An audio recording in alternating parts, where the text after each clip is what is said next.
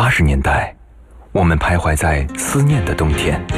没有你的日子里，我会更加珍惜自己。九十年代的春天，城市里有深情的痕迹。女人独有的天真和温柔的天分。新世纪的青春旋律，幸福了整个夏天。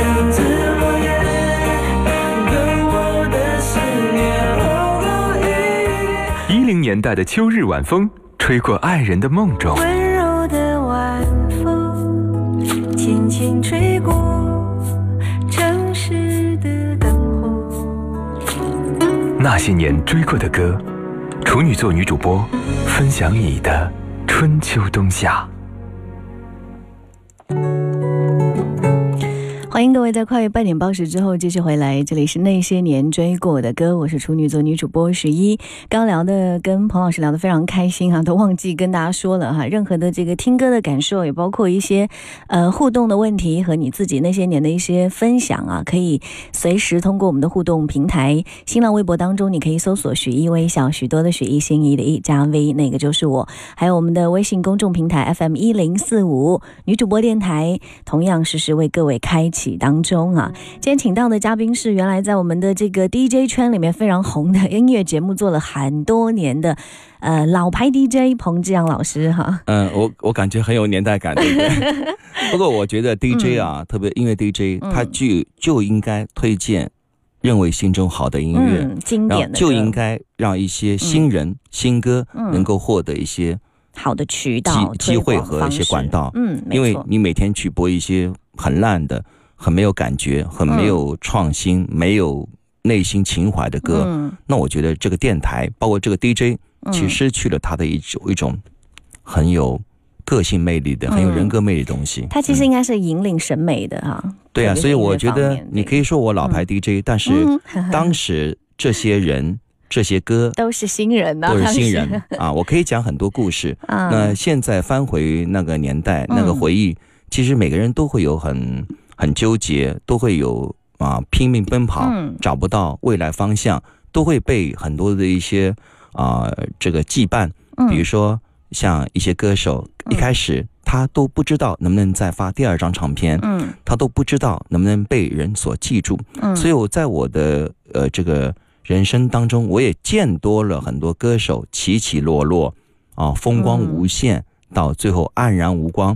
也有很多人经过了很多年的坚持，然后呢，沉淀了之后更好了啊嗯巨星地位。嗯，我们接接接下来推荐谁呢？嗯，哎，下半段的三位是嗯非常有个性的三个男歌手。我们可以一边播歌一边可以聊啊我啊。们先从汪峰开始讲，因为刚刚上半点在讲到说汪峰的音乐跟那个郑钧的一些差别哈。嗯，那汪峰，你个人是怎么理解他的？因为对我来讲，我觉得好像就他的歌嗯。歌曲吧，始终就是带着一种嗯，就是流行的气息。嗯。当然，我觉得他个人其实是蛮有才华的，他那么嗯。坚持不断的在创作，在那么多摇滚歌手当中，嗯。因为你会发现摇滚歌手很多稍微有点避世啊。我呢曾经跟汪峰啊嗯。有一次呃非常长的，嗯，但是非采访状态的一个聊天。聊。天，嗯，因为之前汪峰其实我是没有见过，嗯。但是他是原来是在鲍家街四十三号的时候呢，我就蛮喜欢这个歌手音乐人，嗯。然后感觉是就郑钧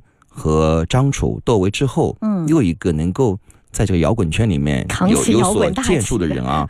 但是他当时的音乐风格还是比较学院派的、嗯，啊，这个有点曲高和寡。因为他当时还是嗯学古典音乐出身的，嗯，然后呢，他后来等于是也想明白了。嗯我个人觉得他可能也想明白了，当然也会有他这个人生很多的一些感悟，所以嗯后来写了很多励志的。对因为，他失败多了之后呢，他会 想通过音乐给自己一种力量，嗯，像越飞越高啊、怒放的青春飞得更等等。高那种。那我今天推荐这这首歌呢，叫《光明》。对，其实很多人有些时候没有听过这个歌，嗯，它的歌词非常好，嗯它是个重叠的句子，在里面就是不管你碰到任何的意外、嗯挫折和一些坎坷，但是始终相信光明就在前方。哦，它是一个非常励志的一首歌，当时是《信仰在空中飘扬》这个嗯，专辑当中的。而且汪峰的歌、啊、前面的几句话，哎，很多人在说、说这首歌曲，它就是它的那个队列，嗯，特别是前几句那个歌词，你看你刚刚说到的，当灰烬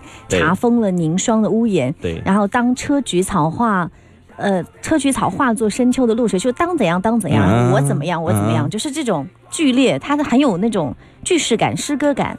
对，他嗯是、就等于是他还是没有泯灭掉一些情怀，嗯，他还是在歌词里面是花了很多的心思的。嗯那不像有一些摇滚歌手，可能就不会在这个译文方面，包括嗯在诗词方面花一些功夫。他还是是嗯，很有人文，很有那种诗，这个就是学音乐院派诗人的感觉啊。学院派的这个底子出来了啊！我们来重温一下这首歌。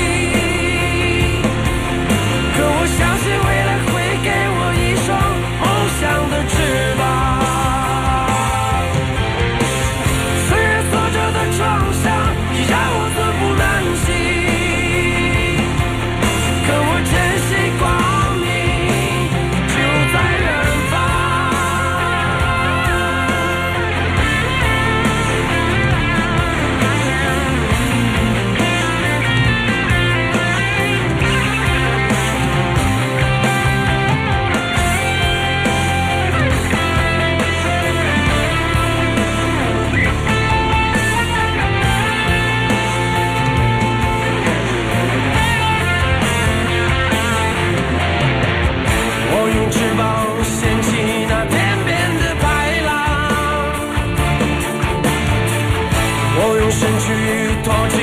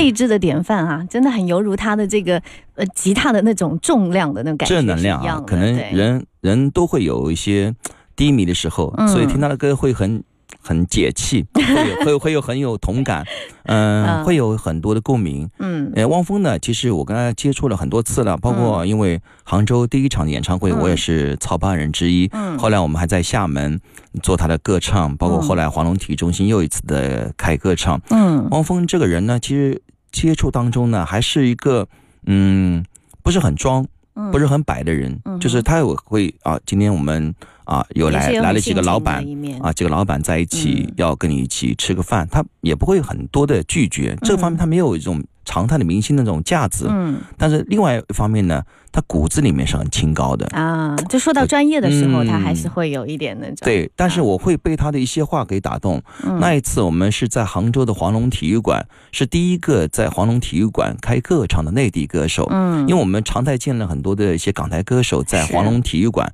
这个室内馆是五千人的一个馆，嗯。但汪峰那一场，我们其实内心也是没有底，因为觉得内地歌手有什么问题呢？不是音乐的问题，而是形象、气质和人格魅力的问题。嗯，因为港台歌手他通过一种商业的一种，他有个很好的包装和训练，对出来的时候那个气就场就是他会让人觉得，呃，嗯。除了音乐之外，他有别的他的人也会嗯让我很喜欢。嗯。有些时候你是因为这个人喜欢他的歌曲，嗯。有些时候呢喜欢他的歌，但你不一定喜欢这个人。是。所以说，嗯那我问一下，那嗯那场票卖的好吗？那场特别好，全卖爆。出乎意外的那全卖爆，真的，全卖爆，而且他的这个消费的这个群体啊，是很奇怪，有些人并不是常态听流行歌曲的，真的哦，你知道吗？五年前那场我去了，这是我第一次参，就是去听了汪峰的演唱会。嗯之前其实跟你说的一样，黄龙，因为我们经常嗯以前跟有一些演艺公司有合作，也经常去嗯听到都是港台歌手。嗯，那次我去的时候，真的觉得蛮奇怪。我坐下了之后，发现有好多这种看上去像是打工一族的人，然后你会觉得他们听他的歌特别特别的激动，有些是会在旁边一直在流泪。其其实那一就是次种那个冠名商就是一个杭州的房地产的老板，啊，他后来我们在聊。他，他说他为什么？他只喜欢两个人，一个张学友，一个汪峰。哦，他说汪峰为什么喜欢呢？因为觉得汪峰的歌词嗯，是他在面临面临生意当中、逆境人生当中，嗯。他需要找到的一种爆发，没错，一种共鸣。就是这样的感觉，我嗯。我就有一种非常强烈的，这一群人是好像呃，不管是打工还是做老板，对对。就是在创业什么的，就是有经过非常，辛苦的时候，所以汪峰找到了一个点，那个群体，嗯，那那个群体曾经奋斗的那种人，或者正在奋斗的那个些人。群体可能不一定是音乐的爱好者，嗯。但他们也希望音乐能够给他们一种力力量。嗯。音乐有些时候它的功能，那我真的是觉得可以用力量嗯。和温暖，还有各种的内心的情怀嗯，可以融合在里面。所以说击中那个内心嗯是非常重那个点啊。要的。对嗯，汪峰这个是非常明显的。嗯，那另外一个就是，呃，我们说到的最近几年也特别红的啊。那个 Eason 陈奕迅，他是在最近几年，应该这十年吧。这？十年都特别红，对不对？嗯。我昨天发现一个很奇怪的现象啊，我在整理那个台湾嗯金曲奖的这个历届的排名哦，嗯。就是获得年度最佳歌曲的。嗯。陈奕迅真的很少哎，就是在最后这几年，就是临近近几年的时候，才开始有一些歌出现。可能当时他的歌曲是偏粤语歌曲为主，啊，偏粤语哦，的。他代表嗯香港的可能感觉更多一点，对对那么。还有陈奕迅的那种搞怪的个性和他的人也是有关系。对啊，他是个嗯好有趣的人，就是你说他舞台上那种特别有陈奕迅表现力，陈奕迅就是靠他一首歌一首歌嗯，给唱出来的，就像我们开个餐厅，一碗面，他就靠面的一个口碑，嗯一碗一碗烧出来的，他并不是一，特别多，他并不是一炮而红。嗯是那。今天为什么我昨天啊，你选了一首好老的歌，一滴眼泪，呃，这是他第一张专辑的歌曲，呃，这个第一张国语专辑。今天我可能也不是卖乖了，我可能要哎聊一聊跟陈奕迅的故事了。好，因为这个一滴眼泪呢是怎么个故事呢？原来是内地有个发行公司叫美卡音像，嗯那么发行了很多的一些好的唱片，像上华体系的许美静、齐秦等等。嗯那这个老总呢，他特别喜欢一个新加坡的歌手叫陈洁仪，嗯那么他想引进这个陈洁仪的唱片，嗯那偏偏我跟新加坡的这个海蝶唱片的两位音乐人徐怀良老师和吴建峰是好朋友，嗯。然后我就打个电话给他，我说这边呃有人想引进陈洁仪唱片，嗯。他说 OK，他说我们这边的新加坡、马来西亚地区之外的唱片版权是给到了台湾的一个新的唱片公司叫立德唱片，嗯，然后我就打电话给立德唱片的老板，啊嗯。叫王祥基，嗯哼，我这个记忆特别的深刻，是啊，我是而且那个时候还得到电信啊嗯。来买一张磁卡，两百元磁卡打岳阳电话。嗯，然后我打电话，我就呃通报了我的一个讯息，我是电台的，嗯。这边有唱片公司想引进陈洁仪。他说没问题。我们公司另外还有两个组合，一个组合叫南方二重唱，嗯，一个叫煽风点火，哎，煽风点煽风点火啊。嗯，然后呢，他有这个王王总呢，后来我们他又给我寄了一个一个小样带，嗯，他说我们跟香港华星唱片这个有一个歌手要发国语唱片，嗯。是我们公司制作的，啊，是由我们公司的这个音乐总监吴旭文来制作的一张唱片，嗯。那就是陈奕迅的《一滴眼泪》。啊，那么当时这个唱片还没完全出的出的情况下呢，嗯。我是推荐给了美卡的谢总，嗯。他拒绝了。嗯他说这个人长得形象不是很好是吧？不是不够不偶像，不不够偶像，嗯不够偶像，包括沙宝亮也是我推荐了，他给拒绝了。嗯但是我觉得我透过他这首《一滴眼泪》呢，嗯我当时的一个判断是，他是一个拥有好嗓子的一个歌手，嗯，而且唱苦情歌是也非常有动人地方，而且他有点当时的嗓音有点模仿张学友。嗯只是心慢慢地憔悴。我也听到他早期的这个早期嗓子也不是那么的放松，嗯。而且技巧也没那么好，嗯。所以一开始就是一个模仿张学友的一个状态。嗯。然后呢，我说服了美卡音像引进了这个陈奕迅的《一滴眼泪》嗯。我觉得我很为自己感到骄傲，因为嗯。我觉得他真的是一个人啊，嗯。后来通过他的嗯。慢慢的努努力，成为了一代的歌神。其实真的，我觉得他的整个路线呢、跟张学友有着异曲同工之妙。嗯他们就是都通过非常走心的演唱，而且通过大量的好作品来赢得这个歌坛的地位。现在就是大家都觉得张学友过后，如果要再选新一季的歌手，那肯定是陈陈奕迅了。奕迅了。陈奕迅也是慢慢的一首嗯一首一首对。进，而且他的嗯。声音的可塑性，虽然我们听上去觉得他整个走心度或什么，其实他唱歌声音真的是天然声线就是好，但这他个这个也不是。啊我觉得他的声音出来就是好嗓音。不嗓音是好嗓音，但嗯。他需要磨练。嗯。我曾经采访过谢霆锋，他跟我讲了一个张学友的故事。嗯。他说学友哥啊，我特别佩服，嗯。他每天在家里都要唱几个小时卡拉 OK，哦。就每天得练。啊就像为那为什么这次王菲的直播会有很多人议论？因为王菲没有去练了因为嗯。一个人很久不去唱歌，嗯。他的整个声线的控制啊，嗯。包括气息运用啊，都会有所减弱。是。那陈奕迅和张学友是很努力的两位歌手，的，嗯。他这些东西背后你所没看到，只是觉是。得哦，他今天有天赋异禀了，他是具备了这样的一个嗯嗓音条件，有这么多好人给大家写歌，但是并不是的，维系天赋也是需要一种品质的哈，对，需要各种的天时地利人和嗯来决定。阳光和喜悦，却有人为爱枯萎。我没有流一滴泪，没苦痛，没喜悲，只是心慢慢地憔悴。在这相爱季节，又祝福又陶醉，我们却只剩感谢。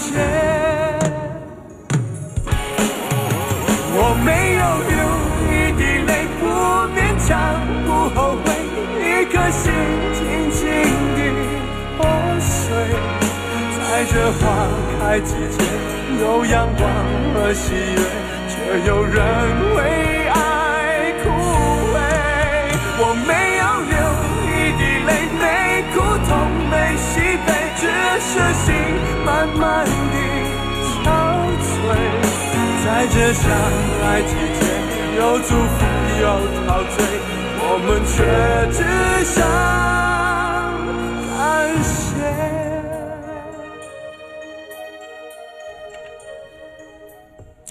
好吧，嗯我们接下来要来讲到的最后这位压轴的歌手啊，嗯其实他的歌，哎，个人就是非常有个性。然后呢，他唱歌的那个味道，我真的不觉得他是个会唱歌的人。他的嗯嗓子就是像在讲故事，或甚至是连语音，我觉得都是有那么一点问题的。但是为什么那么迷人呢？嗯，这个跟他个人有关系啊。这个呢，能够读懂他的人呢，嗯其实也是有故事的人，啊哈，因为只有有故事的人才能听懂有故事他的歌的音乐。啊哈，他的名字叫做陈升，陈升，呃他本名叫陈志升嘛。嗯那呃，陈升怎么会我会有所了解呢？嗯那应该是在我九二年做电台 DJ 时候，我嗯帮一个歌手艾静嗯啊做过唱片宣传，嗯而当时他的唱片公司大地唱片的老总是香港著名的音乐人刘卓辉老师。嗯呃，刘卓辉老师呢是我的恩人。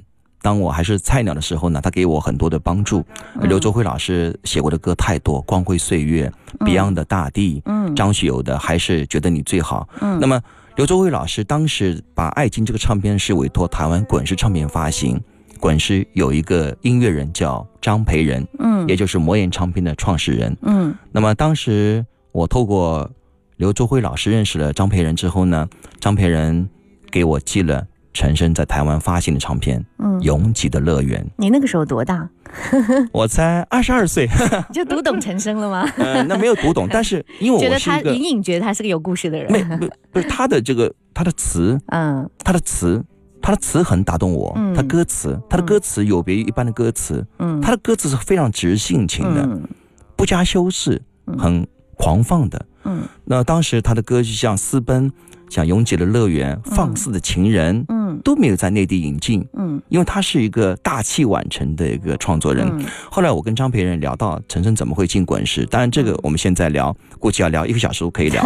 那么我就聊到了陈升跟我怎么会认识呢？啊就是我推荐了刘周辉，我说可以让爱静下个唱片，让陈升来制作，嗯，后来有实现吗？真的。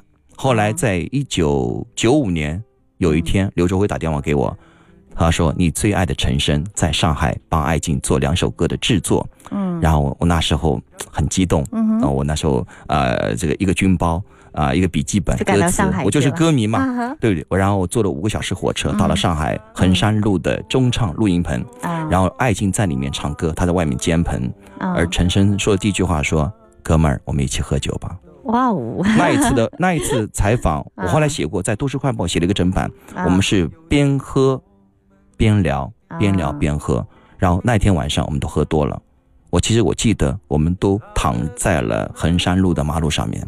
这个故事嗯。我一点没有虚构。嗯，然后当时的监棚的还有两个人，嗯。还有三个新乐园的成员。嗯。啊，一个叫顾家属，一个创，一个也是个企划，另外一个女的叫刘佳慧，就是跟陈升唱《北京一夜》那个啊女生，嗯。还有一个就是奶茶刘若英，嗯是做助理，我都不知道这个人是干嘛，后来我才想到原来是她。哦。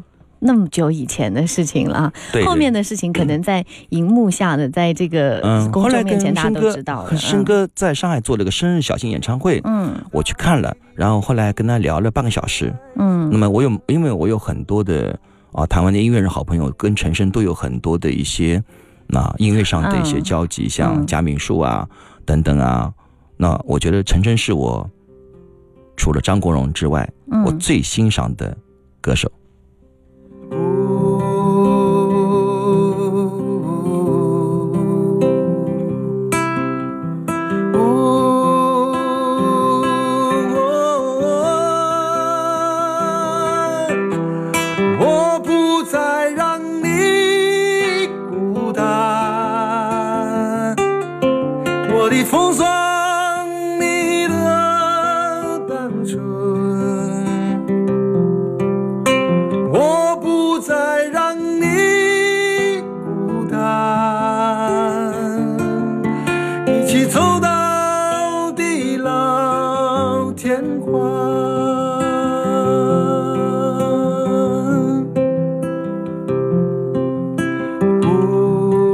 好的，那些说不尽的故事，我们也期待彭老师下一次做客嗯直播室哈，继续跟我们聊一聊你和那些歌手之间的故事。望给我更多的机会吧。我觉得聊也聊不完，因为太多的故事我们很期待我们很期待。谢谢好，谢谢彭老师。我不再让你孤单，我的疯狂